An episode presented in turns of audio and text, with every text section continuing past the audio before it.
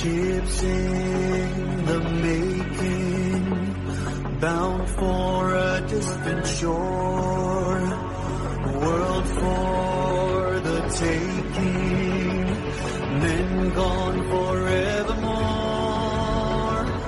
boarding and setting Sexto Continente.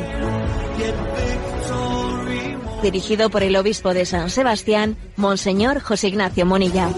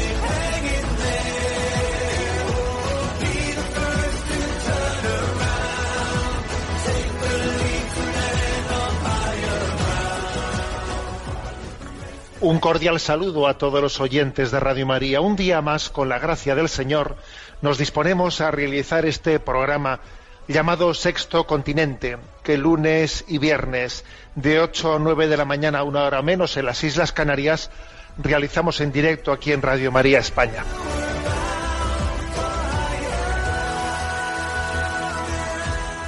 Feliz Pascua de Pentecostés a todos los oyentes de este programa Sexto Continente. Feliz Pascua de Pentecostés.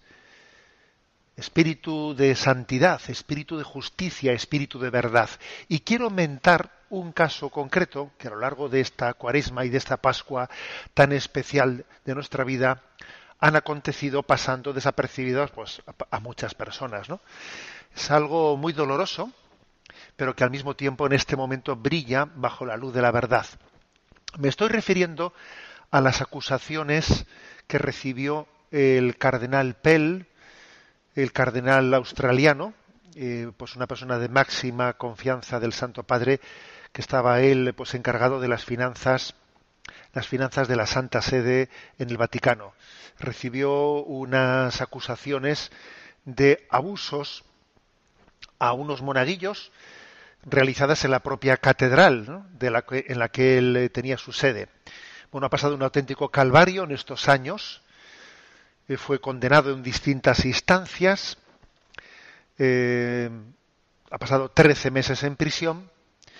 Y en este tiempo cuaresmal y de Pascua, finalmente, pues el tribunal, la última instancia de- del tribunal australiano, por unanimidad, eh, repito, por unanimidad de todos sus miembros, le exoneró eh, de tales acusaciones, pidiendo que inmediatamente saliese en libertad eh, y diciendo que parecían increíbles, ¿no? In- inauditas, eh, imposibles de poder, de poder ser verdaderas las acusaciones que había recibido. Ahora, en este momento, Religión en Libertad nos da noticia de cómo, bueno, pues en este momento la justicia lleva a juicio a la prensa, a la prensa que acosó eh, al cardenal Pell. Es curioso, en este momento la justicia, eh, mm, que aunque fue muy tardía en, en dar, en dar la razón ¿no? al cardenal Pell, ahora lleva a juicio a los a la prensa que fue pues el auténtico digamos eh, acusador o hacedor de un caso mediático. Una veintena de periodistas y unas 21 agencias de noticias van a, irán a juicio por violar el orden en relación con el juicio del cardenal George Pell. Según los fiscales del estado de Victoria, donde tuvo lugar el juicio, los medios de comunicación australianos incitaron e instaron a un comportamiento agresivo, basados pues, en informes que despreciaban la propia ley, que no mantuvieron el más mínimo respeto ni sigilo debido.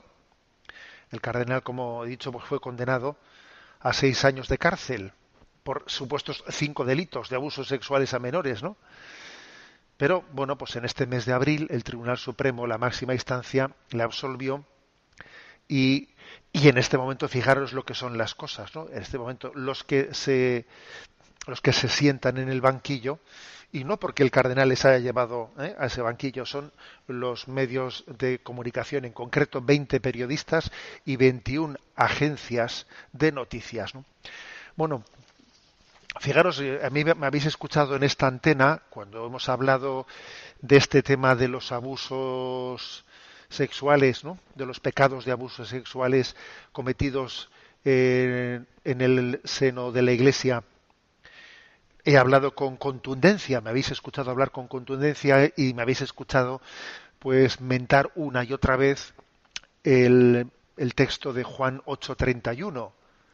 Si permanecéis en mi palabra, seréis de verdad discípulos míos, conoceréis la verdad y la verdad os hará libres. La verdad nos hará libres, la verdad nos hará libres. No tenemos que tenerle miedo a la verdad, no tenemos que tenerle miedo a la verdad. Y si eso es aplicable a los casos en los que ha habido abusos verdaderos y ciertos, ante los cuales no tenemos que estar a la defensiva, sino porque nosotros somos los primeros interesados, obviamente, en que se haga la luz y que se purifique lo que tenga que purificarse en el seno de la Iglesia, no nos ponemos a la defensiva, no, no queremos taparlo, no, no, no, no. Queremos que, que se haga luz bueno, pues si eso cabe decir de eso, también cabe decir lo mismo, cabe decir lo mismo de los que han sido acusados falsamente, que también han sido muchos, y el cardenal Pell, pues de una manera muy emblemática, ¿no? Yo quiero también en nombre de toda la Iglesia decirle felicidades, cardenal Pell, dichoso, bienaventurado, porque ha sido perseguido, ¿eh? Por causa de la justicia, por causa del amor a la verdad, por causa de la fidelidad a la Iglesia, porque quizás él especialmente siendo la figura que es y representando lo que representa de apuesta por la fidelidad a la doctrina de la Iglesia, etcétera, por eso todavía precisamente tenía que ser especialmente calumniado y, y perseguido, por eso especialmente, ¿no? Y creo que es un día para, para hacer un acto de confianza, a ver que el hilo de la historia lo dirige Dios. No le tengamos miedo a la verdad. Si permanecéis en mi palabra, como el cardenal Pell ha permanecido fiel este, este tiempo, sin perderla, eh, sin desesperarse, si permanecéis en mi palabra, seréis de verdad discípulos míos, conoceréis la verdad y la verdad se os, os hará libres. Estoy seguro que llegará un día en el que veremos alguna película realizada sobre un caso como este, ¿no? de ese ensañarse de una manera increíble, absurda, ¿no? Pues con un, sobre un pastor de la iglesia como el cardenal Pell y quizás también algún día si Dios eh, quiere llevar ¿no? pues a, esta figura como modelo modelo de, de testimonio de santidad para muchas personas, para que permanezcan fieles, para que aprendamos a permanecer fieles en el tiempo de la prueba y no nos vengamos abajo ¿eh? cuando, arrecian las persecuciones, pues creo que será, será un lugar del que podamos aprender mucho. Yo me he fijado en estos tres textos, además del texto de Juan 8:31. Hoy resuenan ¿eh? ante este caso Mateo 10. No les tengáis miedo, porque nada hay encubierto que no llegue a descubrirse, ni nada hay escondido que no llegue a saberse. Lo que os digo en la oscuridad, decidlo a la luz, y lo que os digo al oído, pregonadlo desde la azotea. No tengáis miedo a los que matan el cuerpo, pero no pueden matar el alma. No, temed al que puede llevar a la perdición alma y cuerpo en la ajena. ¿Cómo habrán resonado estas palabras en el corazón del cardenal Pell. Y cuánto tenemos que aprender nosotros ¿no? de este testimonio. En Marcos 4 dice, les decía, ¿se trae la lámpara para meterla debajo del celemín o debajo de la cama? ¿No es acaso para ponerla en el candelero? No hay nada escondido, sino para que sea descubierto. No hay nada oculto, sino para que salga la luz. El que tenga oídos para oír, que oiga. Pues sí, el Espíritu Santo es espíritu de verdad, espíritu de justicia, espíritu de santidad.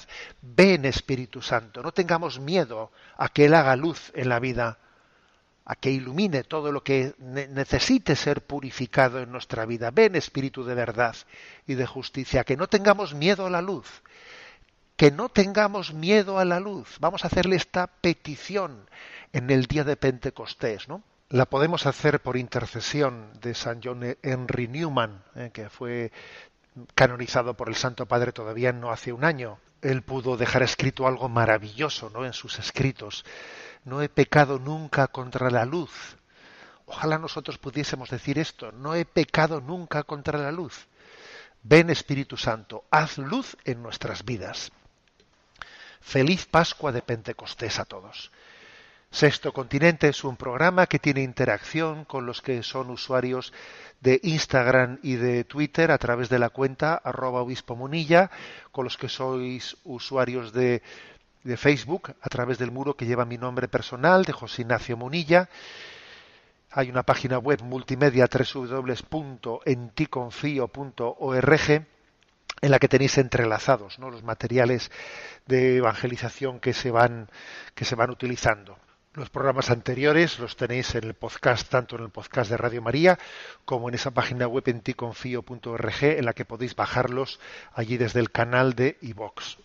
Espíritu dador de vida, hemos dicho también, y quiero elegir en este día un tema para compartir con vosotros que fue publicado en Religión y Libertad allá por marzo, pero claro, como nos han pasado en ese tiempo tantas cosas, pues ha habido por ahí muchas noticias que han quedado tapadas ¿no? por la pandemia. Este artículo fue publicado el 4 de marzo, es decir, era un artículo claramente que estaba eh, pues, eh, pensado en su publicación antes del, del 8 de marzo. El 8 de marzo, con todo lo que supone también de movimiento pro-abortista en la medida en que lo lidera especialmente pues el feminismo radical ¿no? bueno pues este artículo eh, traía ah, traía una reflexión publicada por Mary Herberstadt ¿eh? que es una de las más influyentes estudiosas de la revolución sexual y de los desastres culturales ¿no? que esta revolución sexual ha, supuesto para, para la familia bueno y ella en enero de este año había publicado en la revista First Things ¿eh? Eh, con el título de Seis reglas para los militantes pro vida, pues unas reflexiones de cómo llevar adelante la lucha por la vida. ¿eh? Son consejos, por lo tanto, de, a todas las militantes pro vida, ¿no? a todos aquellos que pues, nos, nos sentimos parte de esa causa pro vida. ¿Cómo llevar adelante esta lucha? Bueno, como digo, el que, el que deseo verlo con más detenimiento, está publicado el 4 de marzo eh, de este año en Religión y Libertad. Yo hago un breve resumen. Seis consejos, ¿eh? seis consejos para los militantes pro vida. Primero, dice ella, ella habla desde Estados Unidos, nosotros aplicaremos la cosa ¿no? a nuestra situación. Acudir siempre que se pueda a la marcha por la vida de cada año. A ver, en Estados Unidos, en Washington, hay una marcha por la vida que tiene mucha potencia, que pese a que se hace en tiempo de, eh, pues de mucho frío, porque suele hacerse en enero, con nieve, pues convoca a decenas de miles de manifestantes, incluso a, cientos de miles de manifestantes y además cada vez va más gente y cada vez gente más joven y claro esto pues es algo que impacta mucho, ¿eh? impacta mucho la perseverancia de esa concentración y cada vez con gente más joven y además se está, mm, se está visualizando en esa manifestación el cambio generacional, porque suelen ir también pues algunos, eh, algunos movimientos eh, proabortistas a contramanifestarse y suelen ser pues muy pocos y además de gente con edad muy superior, eh, con edad ya pues, que son del mayo del 68 para entendernos, mientras que las generaciones jóvenes van a esa manifestación provida, ¿no? Y esto tiene una gran fuerza en Estados Unidos porque es un retrato de por dónde va el fenómeno social. La causa provida ha ganado muchos enteros en Estados Unidos, ¿no? Bueno, esto traducido a, nuestro caso, ¿qué? A ver, eh, ojo, ¿eh? que en España, aunque por desgracia, ¿no? Eh, pues una marcha así tan, digamos, capaz de convocar a todo el mundo pro vida, pues no está tan instituida. El 22 de marzo estaba convocada, ¿eh? Estaba convocada, pero claro, vino el tema este de, del confinamiento y de la pandemia y, obviamente quedó pospuesta. Pero si entráis en la página sialavida.es, si a la vida encontraréis bueno pues que esa manifestación que ha, que ha sido pospuesta se nos se nos convocará a ella ¿Por qué, este, ¿Por qué este consejo de que hay que acudir y hay que estar en estas marchas? A ver, porque es que las grandes causas tienen que ser visualizadas. Es que el mundo necesita una visualización. Y a uno dirá ya, pero los medios de comunicación ya se encargan ellos de que ese tipo de marchas no ocupen el telediario de vida. Sí, eso, eso también es verdad.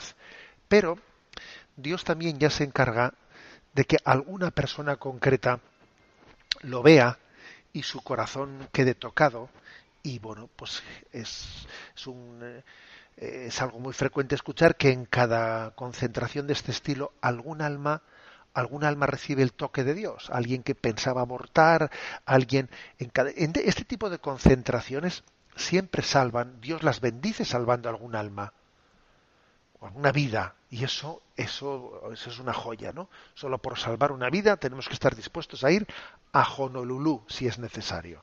Entonces, primer consejo, ¿no? de Mary Verstad en, este, en estas seis reglas para los militantes pro vida. Primera, ser perseverante acudiendo a las marchas pro vida. Hay que movilizarse, ¿no? Sería un pecado de pereza que pudiendo hacerlo, pues ahí nos quedemos, ¿no? Segunda regla. Hay que ayudar al más necesitado siempre, siempre, no solo antes de que nazca, ¿eh? también después de que haya nacido. ¿eh?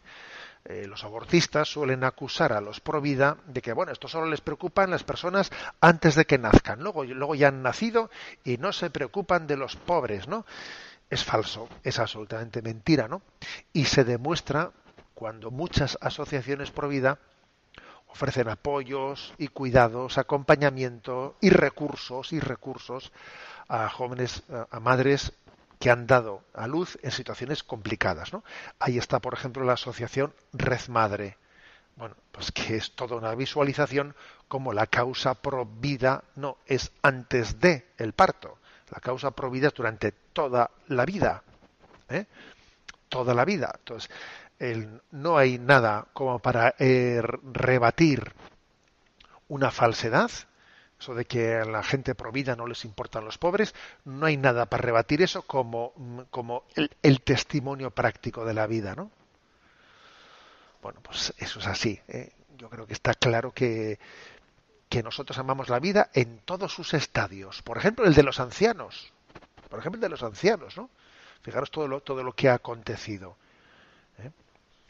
Y el hecho de que especialmente cuidemos de la vida eh, antes de su nacimiento y en el último estadio no es porque lo que pase entre medio no nos ocurra, no nos importe, claro que nos importe, pero es que hay una pinza de la desesperanza y la pinza de la desesperanza está en el aborto y en la eutanasia y lo que ocurre en medio, claro que es muy está totalmente unido, ¿eh?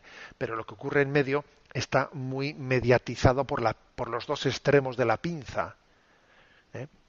Si no dignificamos la vida en su inicio y en su final, difícilmente la vamos a dignificar en lo que pase en medio. Pero, insisto, ¿eh? el militante pro vida, aquel que es defensor de la causa de la vida, ayuda al necesitado no solo antes de que nazca, sino después.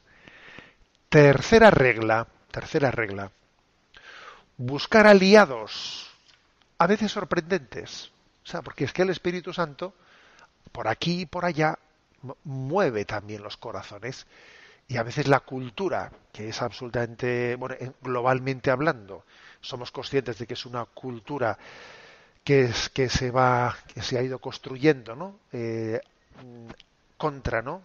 No únicamente al margen, sino a veces contra los valores cristianos. Sin embargo, el espíritu, el espíritu suscita, no, no, no está quieto en ningún momento, ¿no? Y hay que estar atento, atentos a escuchar, pues gemidos inefables que el Espíritu ha puesto en personas que, que aun no siendo creyentes están gritando, porque el corazón sufre, sufre cuando, cuando actúa contra la ley natural que Dios ha puesto dentro, dentro de cada uno de nosotros. Chirría algo dentro de nosotros, ¿no?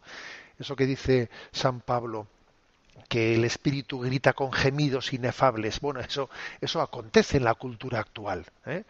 Por ejemplo, en este artículo que estoy, que estoy comentando, ¿no? en este artículo de Mary Herberstadt, publicado en la revista First Things, ¿no? pues allí hace referencia a cómo se dio el caso de que el famoso rapero Eminem, eh, pues cuando publicó en el año 2017 la canción River, bueno, pues en ella hacía una referencia increíble, ¿no? Pues a, a, cómo se culpabilizaba de nuestro niño no nacido, al que no permitimos nacer, o sea, siendo consciente de que lo que habían, ¿eh? lo que habían hecho, pues era algo muy grave, ¿no? En esa canción rapera.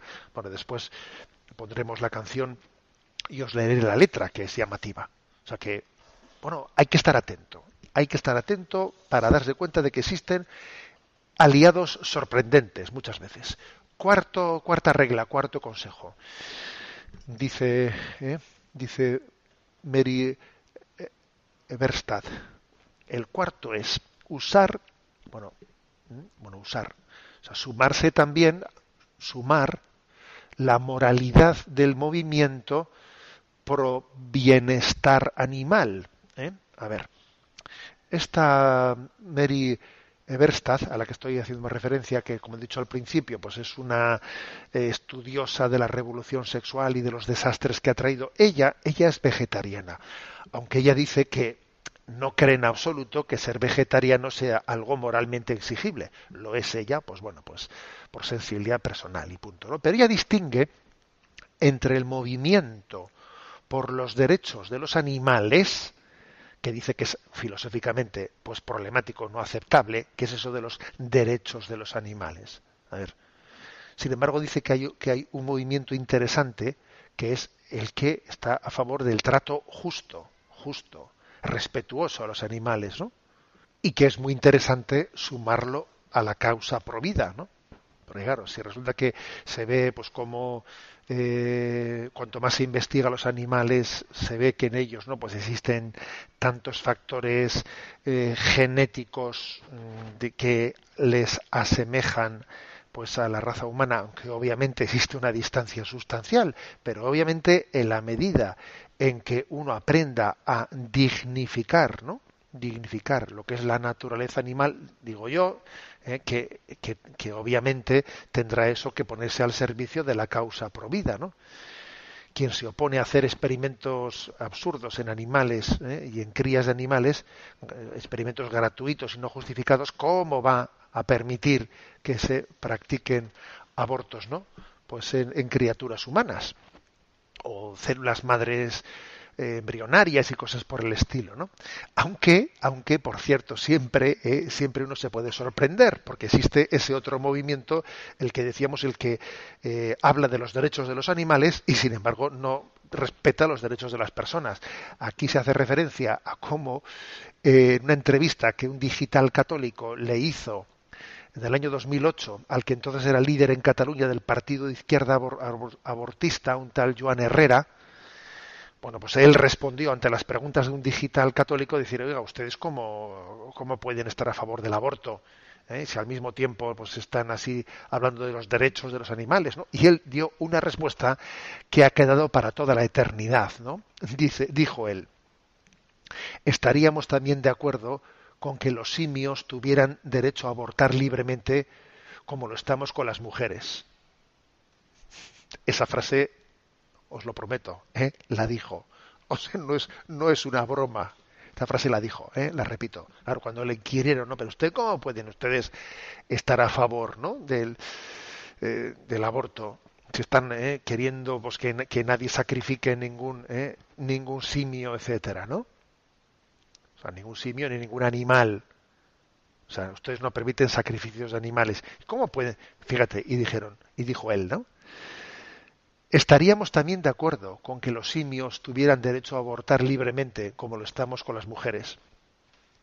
O sea, esto, esto es increíble, pero esto se ha dicho. ¿eh? Bueno, quinta regla, quinto consejo. Dice ella, ¿no? Dirigido a los militantes por vida. Buscar también, igual que en este cuarto consejo ha dicho, buscar eh, el sumar al movimiento pro vida, ¿no? Aquellos que que de una manera no, como he dicho, radicalmente ideologizada y desquiciada, sino moderada, ¿no? Hablan del respeto, eh, del respeto a los animales, hacer lo propio también con el movimiento a favor del medio ambiente, porque también existe dentro del movimiento, ¿no? De respeto al, medio ambiente hay que distinguir. No conviene meter a todo el mundo en el mismo saco. No es justo. No es justo. Claro que hay una rama absurda de este movimiento de respeto al medio ambiente que dice que el nacimiento de seres humanos es el problema y que eh, cada vez que nace un ser humano el mundo se contamina más y que la causa de la contaminación del mundo es el ser humano. ¿eh? existe esa gente que dice tal cosa, ¿eh? Incluso yo he leído, he leído en el diario El País, recuerdo hace unos años un titular que tengo por ahí guardado, porque también era un titular de los de guardarse, ¿no? Diciendo, ¿qué tiene que hacer usted para contribuir al planeta, ¿no? Entonces decía, eh, no compre coche de gasóleo, no tenga un hijo, no te... O sea, eso lo decía, lo decía, ¿eh? O sea, no compres, no compres un coche contaminante y no tengas un hijo y decía algunas cosas más, pero claro, me quedé, me quedé flaseado, obviamente, ¿no? Cuando escuché eso.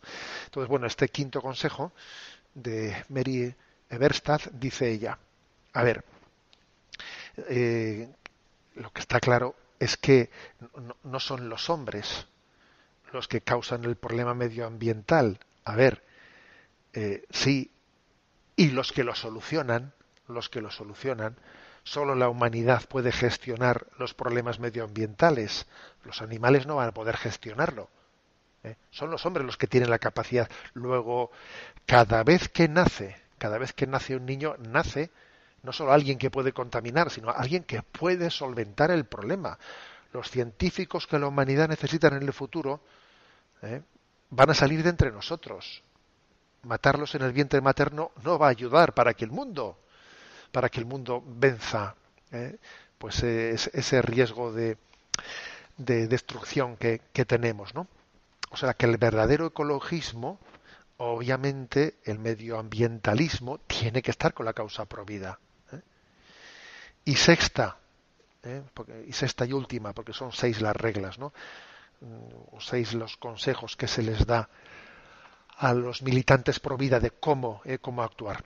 Bueno, sumar la carta sumar la carta de la, del verdadero feminismo, sumar la carta de la, verde, de la, mujer, porque es un drama el feminicidio prenatal. Eso es un drama. ¿eh? Es así. ¿eh? En el mundo existen decenas de millones, decenas de millones de mujeres que no han nacido hasta el punto de que hay en muchos países un desequilibrio que dificulta eh, la paridad para poder para poder para, que pueda haber matrimonios decenas de millones de mujeres que no han nacido por motivo de que claro pues eh, se ha seleccionado eh, y se ha, se ha recurrido al aborto por motivos del sexo. Por cierto que es perfectamente legal en, en España el que alguien decida decida abortar pues porque porque no quiero este sexo. A ver qué ley hay que lo prohíba. Dónde está no, no existe tal prohibición. Aparte de que en la práctica es imposible impedirlo, porque claro, incluso aunque se dijese queda prohibido el aborto por motivo de, de, elección del sexo, muy bien, pero yo puedo siempre alegar otra supuesta causa distinta y que no me viene bien o que no quiero, lo que sea, y aunque y, quién sabe cuál es el motivo real por el que yo decido, si existe el derecho a decidir, pues yo ya, alegaré otra causa que no sea esta, ¿no? Si es que algún día se llega que, que no es el caso, ¿eh? Todavía en España por lo menos, ¿no? Se llegue, se llegase a decir que el feminicidio prenatal no está autorizado. Porque claro, hay una serie de preguntas que, que son obvias, ¿no? O sea, cómo se explica que el aborto sea eh, una causa en defensa de los derechos de la mujer cuando resulta que ha generado un gran feminicidio en decenas de millones de mujeres. ¿Cómo se explica, no? Que algo que, supone que es en defensa de una causa caiga sobre nuestra propia cabeza. Obviamente estaba mal planteado desde, desde el primer momento, como es obvio, como es obvio. Bien, eh, pues bueno, pues hemos dicho seis, ¿eh? seis consejos, seis reglas dirigidas a los militantes de Provida, Provida de Mary Eberstad, que la resumo brevemente. Ser constantes acudiendo a las marchas pro vida, porque se tiene que visualizar que esa causa no, no, no es causa de un momento, sino que es una causa en la que hay que ser perseverante. Segundo, ayudar eh, al necesitado no solo antes de su nacimiento, sino después de su nacimiento, toda la vida. Buscar aliados que pueden aparecer sorprendentes eh, en el mundo de la cultura, en el mundo de la música, en el mundo de la literatura. Buscar aliados, aunque pueden parecer sorprendentes. ¿no? Cuarto, cuarto lugar, sumar también la moralidad de aquellos que defienden el respeto a los animales, sumarlos. ¿eh? Quinto, buscar también aliados entre aquellos que defienden el respeto al medio ambiente. Y sexto, ¿eh? sumar aquellos que creen verdaderamente en la causa de la defensa de la mujer, puesto que el feminicidio prenatal es tremendo, ¿no? Y es una muestra de que el aborto en realidad tiene a la mujer como la segunda víctima después del niño. Bueno, un artículo interesante que ahí lo dejo. ¿eh? Fue fue publicado en Religión Libertad, en Libertad con el título Seis reglas para la acción provida en el siglo XXI. Las propone una experta en la revolución sexual. Decía eh, que hay que estar atentos ¿no? a esas sorpresas que nos da sí, de vez en cuando la, la, cultura dominante. Sí, y voy a poner en este momento pues una canción, la canción que se llama River, que es una canción del rapero Eminem, que tiene una letra sorprendente. ¿eh? No la voy a leer entera, pero sí voy a hacer un breve resumen para que, como es en inglés, también tengamos conciencia del drama que se expresa en esta canción rapera he sido un mentiroso, he sido un ladrón, he sido un amante, he sido un embustero, todos mis pecados necesitan agua bendita, siento que, que resbala sobre mí. Bueno, pequeña, no quiero admitir algo, si todo lo que va a causar es dolor, mi verdad y mis mentiras ahora están cayendo como la lluvia, así que deja que fluya el río. Él vuelve a casa con arañazos en su cuello para encontrarse con ataques verbales, chaquetas de chándal y ropa informal, desemparejada.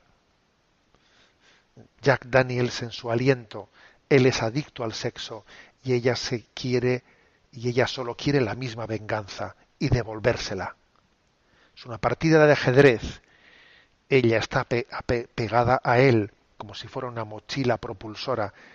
Ella hace seguimiento de todos sus chats, chat de internet y adivina quién resulta estar pasando al siguiente amante. De hecho, ha dejado a mi última novia y ella tiene lo que le falta a mi ex, porque a ella le encanta el peligro psicópata y uno no se lía con la novia de otro hombre, incluso yo sé eso, pero ella ha urdido algún tipo de plan para apuñalarle por la espalda con el cuchillo en mano. Dice que su relación está colgando de un hilo, Así que ella está visitando la web últimamente. Es curioso, ¿eh? O sea, fijaros, o sea, marca este, este rap un drama, un drama tremendo dentro de este, de este drama. Es muy largo, no lo voy a leer, pero eh, finalmente llega el momento, ¿no? Llega el momento del aborto. Dice, con ella en el útero no podemos traerla al mundo. Hice que mataras a mi hijo no quería abortar, pero ¿qué importa decirle una mentira más a un niño que no ha nacido? Vamos, tremendo, ¿eh? Dice, hay que buscar aliados en la cultura contemporánea, porque aunque parezca que la cultura, que nos que parece es así, ¿no? Ha dado la espalda a Dios, sin embargo el Espíritu de Dios gime con gemidos inefables, ¿no? Y el sufrimiento que marca esta canción del desastre moral es, es patente. La escuchamos. River, canción River del rapero Eminem.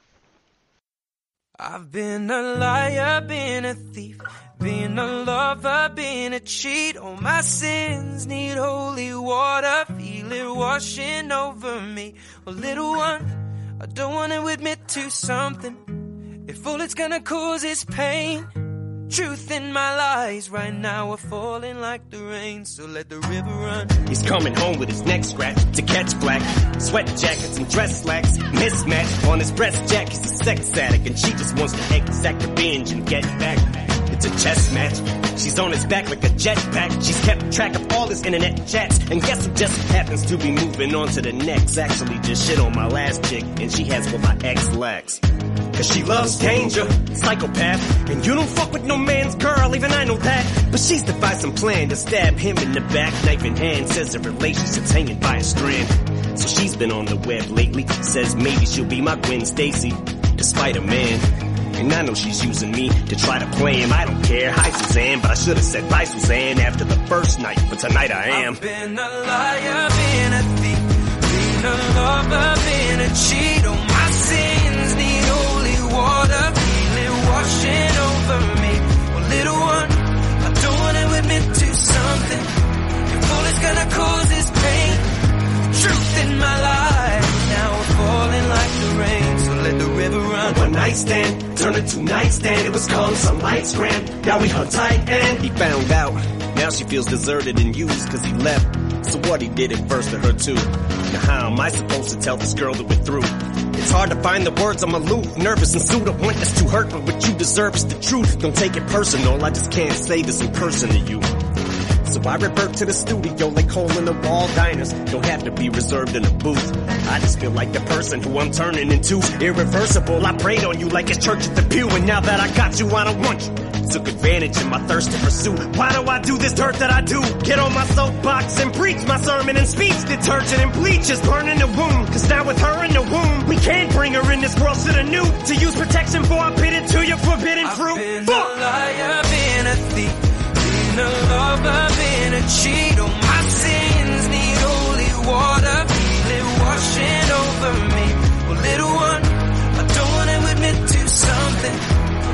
It's gonna cause is pain, The truth in my life. Now falling like the rain, so let the river run.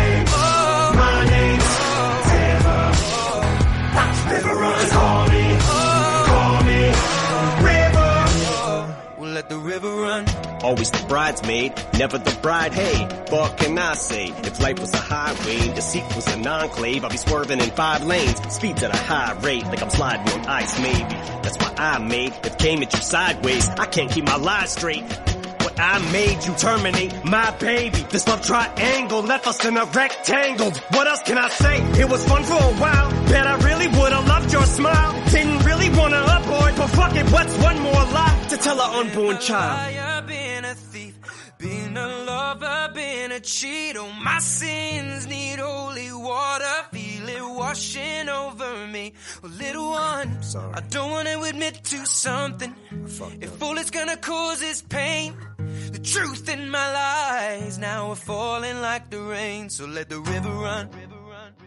nuestro rincón del DOCAT. Y por cierto, antes de entrar en el punto que nos corresponde, eh, pues entraba, pues eh, recibía un- en- dentro de ese buzón de preguntas que tiene este programa de Sexto Continente, pues un oyente nuevo incorporado decía, ¿y qué es eso del DOCAT?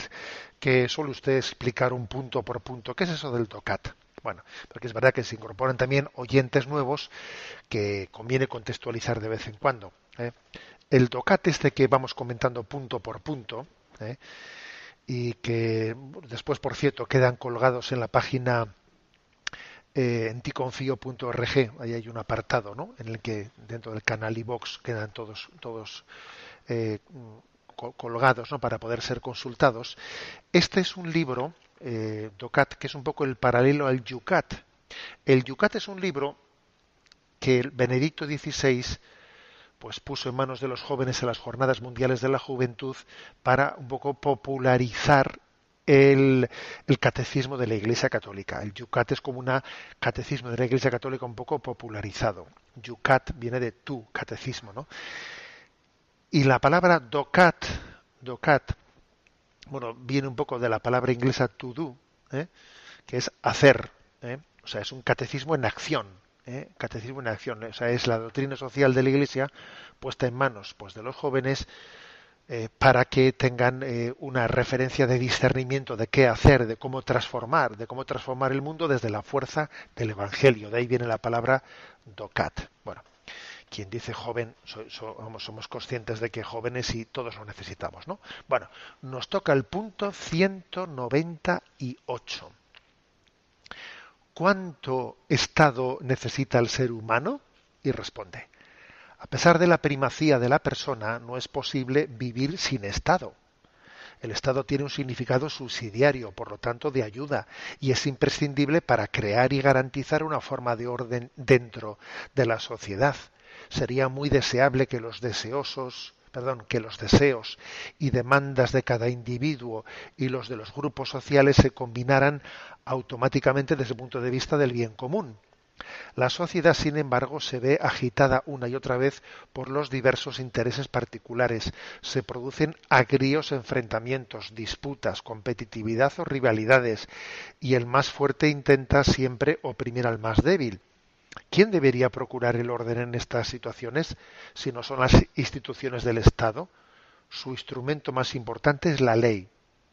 El Estado de Derecho, sin coartar arbitrariamente la libertad humana y sin ir nunca más allá de lo necesario, logra crear un ordenamiento al servicio del bien común. En el mejor de los casos, el Estado es el espacio seguro en el que la persona humana puede desarrollarse libremente. Bueno, el punto anterior de la semana pasada, 197, ¿eh? pues allí más bien poníamos el, acento en que ojo con la tendencia estatalista, ojo que digamos que lo primario es pues es la autonomía de la persona, lo primario es la familia, la, la comunión en la familia y las iniciativas sociales, ¿no? y en última instancia está el Estado. Pero en este punto 198 se pone el acento, sin quitar nada de lo anterior, de que el Estado es necesario. Claro que el Estado es necesario. ¿eh? Desde el punto de vista de la doctrina social de la Iglesia. El hecho de que en este momento estemos un poco asfixiados por tanto estatalismo, estatalismo, que lo que hace es pues casi eh, dificultar las iniciativas sociales, ¿no? ¿Eh? todo es público, todo es público. Y parece que cualquier iniciativa social es eh, la palabra privado, la palabra privado ha sido es casi sinónimo de egoísta, ¿no? Bueno, bien, pero aunque estemos en ese extremo de tendencia al estatalismo, ojo, o sea, el Estado es absolutamente necesario. O sea, cuando nosotros hablamos de la importancia de darle autonomía a la persona, a la familia, no estamos propugnando ningún tipo de anarquismo. Es obvio que el Estado de Derecho es necesario, porque es que si no, sería la ley del más fuerte, la ley del más fuerte la que imperaría y eso iría en, iría en contra del bien común de todos nosotros. ¿eh? Es importantísimo, por lo tanto, la organización de un, de, una, de un Estado de Derecho, sabiendo que las leyes que las leyes son el instrumento más importante que tiene ¿no? para organizar la sociedad. Entonces termina diciendo, en el mejor de los casos, en el caso deseable, el Estado es el espacio seguro en el que la persona, la familia, la sociedad desarrolla sus derechos, ¿no? O sea, qué, importante es que el Estado sea comprendido pues como un, una autopista muy ancha dentro de la cual hay una iniciativa social grande y no un estado pues entendido como un carril estrecho en el que todo el mundo esté constreñido. ¿eh? Pasamos al espacio de la intervención de los oyentes. ¿eh? Hay una, un correo electrónico que es sextocontinente arroba radiomaria.es, ¿eh? repito, sextocontinente arroba radiomaria.es, al que podéis hacer llegar vuestras preguntas y a Yolanda, que está en la emisora, le pedimos que nos presente las preguntas, las preguntas seleccionadas. Buenos días, Yolanda. Adelante. Buenos días, monseñor. Aitor de Bilbao nos pregunta, me ha llamado la atención el mensaje que usted ha enviado a redes sociales el sábado 30, víspera de Pentecostés, en el que, bajo la ilustración del encuentro emocionado de una hija con su madre en una residencia de ancianos, decía, ¿Y si se implementase la ley de dependencia de forma que se facilite que los abuelos vivan con su familia? ¿O es que el nuevo orden mundial prefiere subvencionar a los individuos disgregando a las familias? Me parece una reflexión brillante y le ruego que nos amplíe su alcance. Está claro que la crisis que hemos vivido nos da la oportunidad de hacernos la siguiente pregunta, ¿no? A ver, es normal que caminemos hacia un modelo social en el que los ancianos ya casi por norma, o sea, no, por alguna situación especial, sino por norma, ya es lo, lo, ordinario. Los últimos años de su vida no los comparten con la familia, sino que están aparte en una residencia. Esto, esto no debiera de ser objeto de reflexión. Esto es sano para la sociedad. Esto es sano para la sociedad. A ver, existe una ley de dependencia, una ley de dependencia aprobada en España, entrada en vigor, pero claro, que no tiene, que no está implementada con, la, con el debido presupuesto, que yo creo que sería eh, increíble, ¿no? O sea, los, los, bienes que podría traer si, si en vez del Estado estar invirtiendo sumas ingentes, ¿no? En subvencionar las plazas públicas, ¿no? De las residencias de los ancianos, si ayudase económicamente a las familias, vamos, con una pequeña parte de ese dinero, para que para que puedan tener más facilidad de poder atender a los, a los, ancianos en el último momento de su vida. Podrían perfectamente algunas, algunos miembros de la familia podrían eh, pues poder prescindir de, de, una parte importante del tiempo laboral que tienen que hacer fuera de, la, de, fuera de su casa. Vamos, ¿os imagináis lo que sería que normalizásemos que los últimos años de la vida de los ancianos sean en el seno de las familias. ¿Qué gran bien espiritual sería eso? Incluso me atrevo a decir qué ahorro económico, porque fijaros lo que es el sostenimiento público de, de, todas esas plazas. ¿Por qué ese dinero, en vez de invertirlo de esa manera, no se le da a la familia para que la familia tenga esos recursos de poder... A... ¿Por, ¿Por qué no se hace eso? O sea, es que el nuevo orden mundial prefiere subvencionar a individuos que no apoyar a la familia? Eso sí, siempre disgregando a la familia, disgregando a la familia. Esta es una reflexión que, a mí me parece que es, que es obvia, ¿no?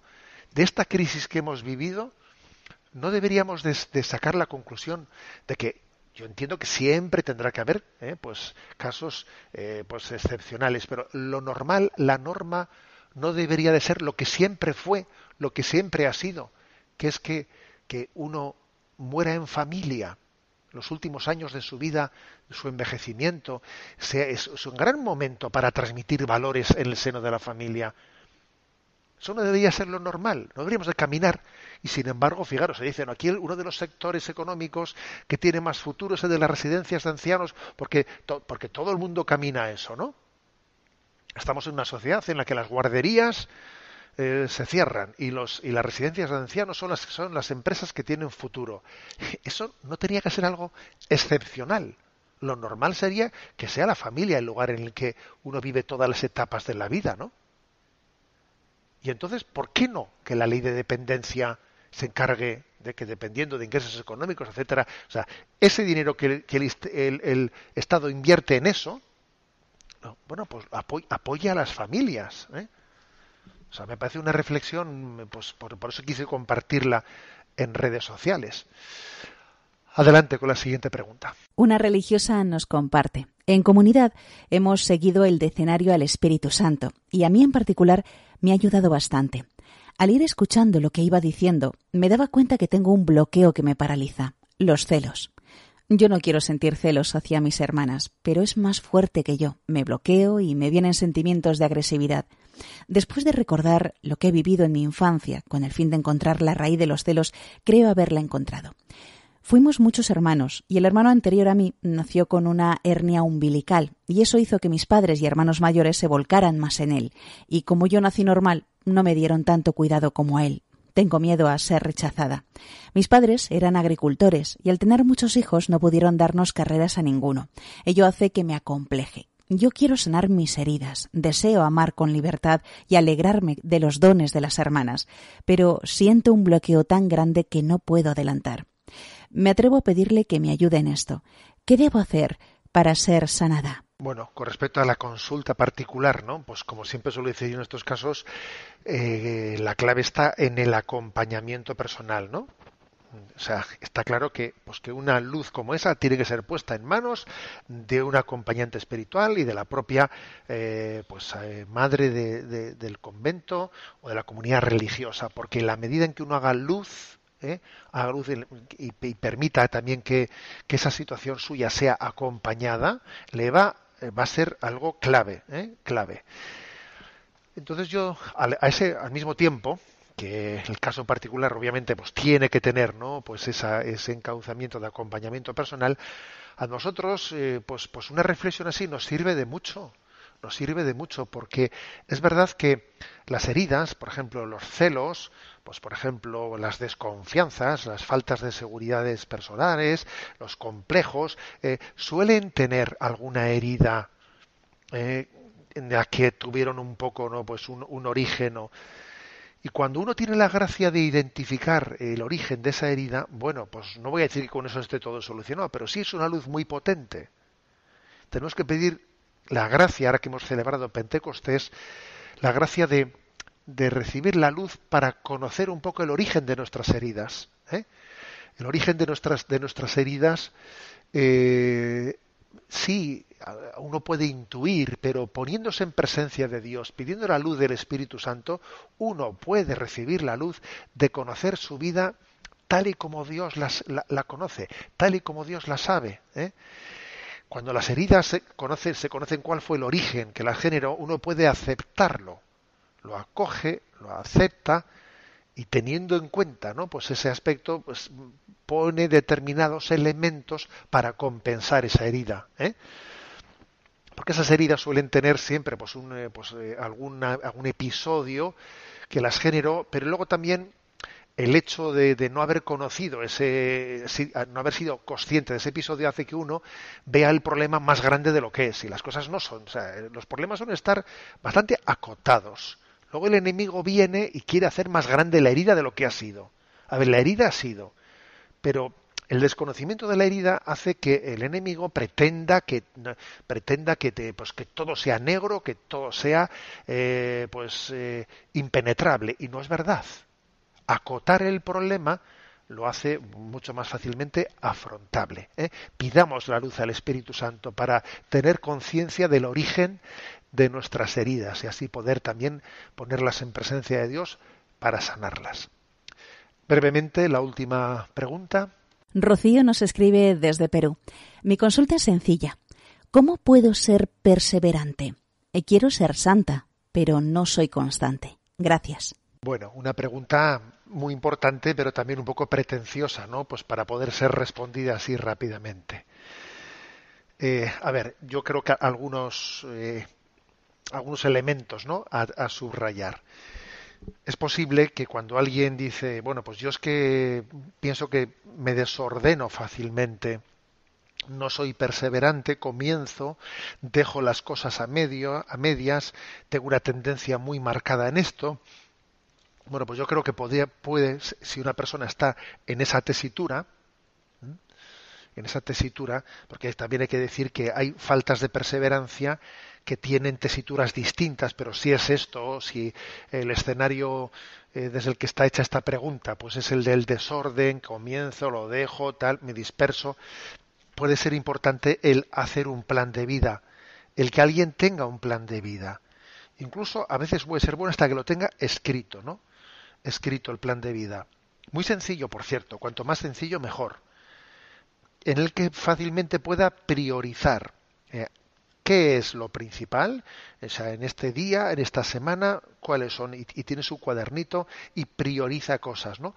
Y luego tiene un examen de conciencia, examen de conciencia que lo hace por la noche y a veces también al mediodía, que a veces puede ser también un examen de conciencia particular. ¿Y qué se le llama examen de conciencia particular? A hacerle un seguimiento a algo en concreto, a un tema en concreto que me parece que en mi vida espiritual eh, tiene mucha importancia y entonces hago un examen de conciencia particular sobre esa cuestión en concreto. Luego habrá un examen de conciencia general, ¿no? Pero a veces se hace particular sobre mis celos, por ejemplo, sobre mis rencores, cómo ha ido mis celos a lo largo de, esta mañana, cómo han ido mis rencores a lo largo de esta mañana. Bueno, yo creo que esto, ¿eh? El plan de vida concreto, eh, por escrito, priorizando qué es lo principal con un examen de conciencia, tal vez particular, ¿no? hecho diariamente, pues pueden ser los medios más adecuados para una persona que tiene dificultad en la perseverancia en el sentido de desordenarse, de, eh, bueno. En cualquier caso que quede clara una cosa, ¿eh? que no es la mera metodología la que va a conseguir esto, sino que es el amor, o sea, es el amor el que ordena. El amor es ordenador. Cuando uno es tibio, cuando uno es tibio, no tiene fuerza suficiente para ordenarse. O sea, hace falta un amor eh, que nos que nos permita ordenarnos. Eh, luego también la conversión, la petición del amor profundo que mueva nuestras almas es básica en esto, no es meramente una cuestión metodológica. ¿eh? Bien, tenemos el tiempo cumplido. Me despido con la bendición de Dios Todopoderoso. Padre, Hijo y Espíritu Santo, descienda sobre vosotros. Alabado sea Jesucristo.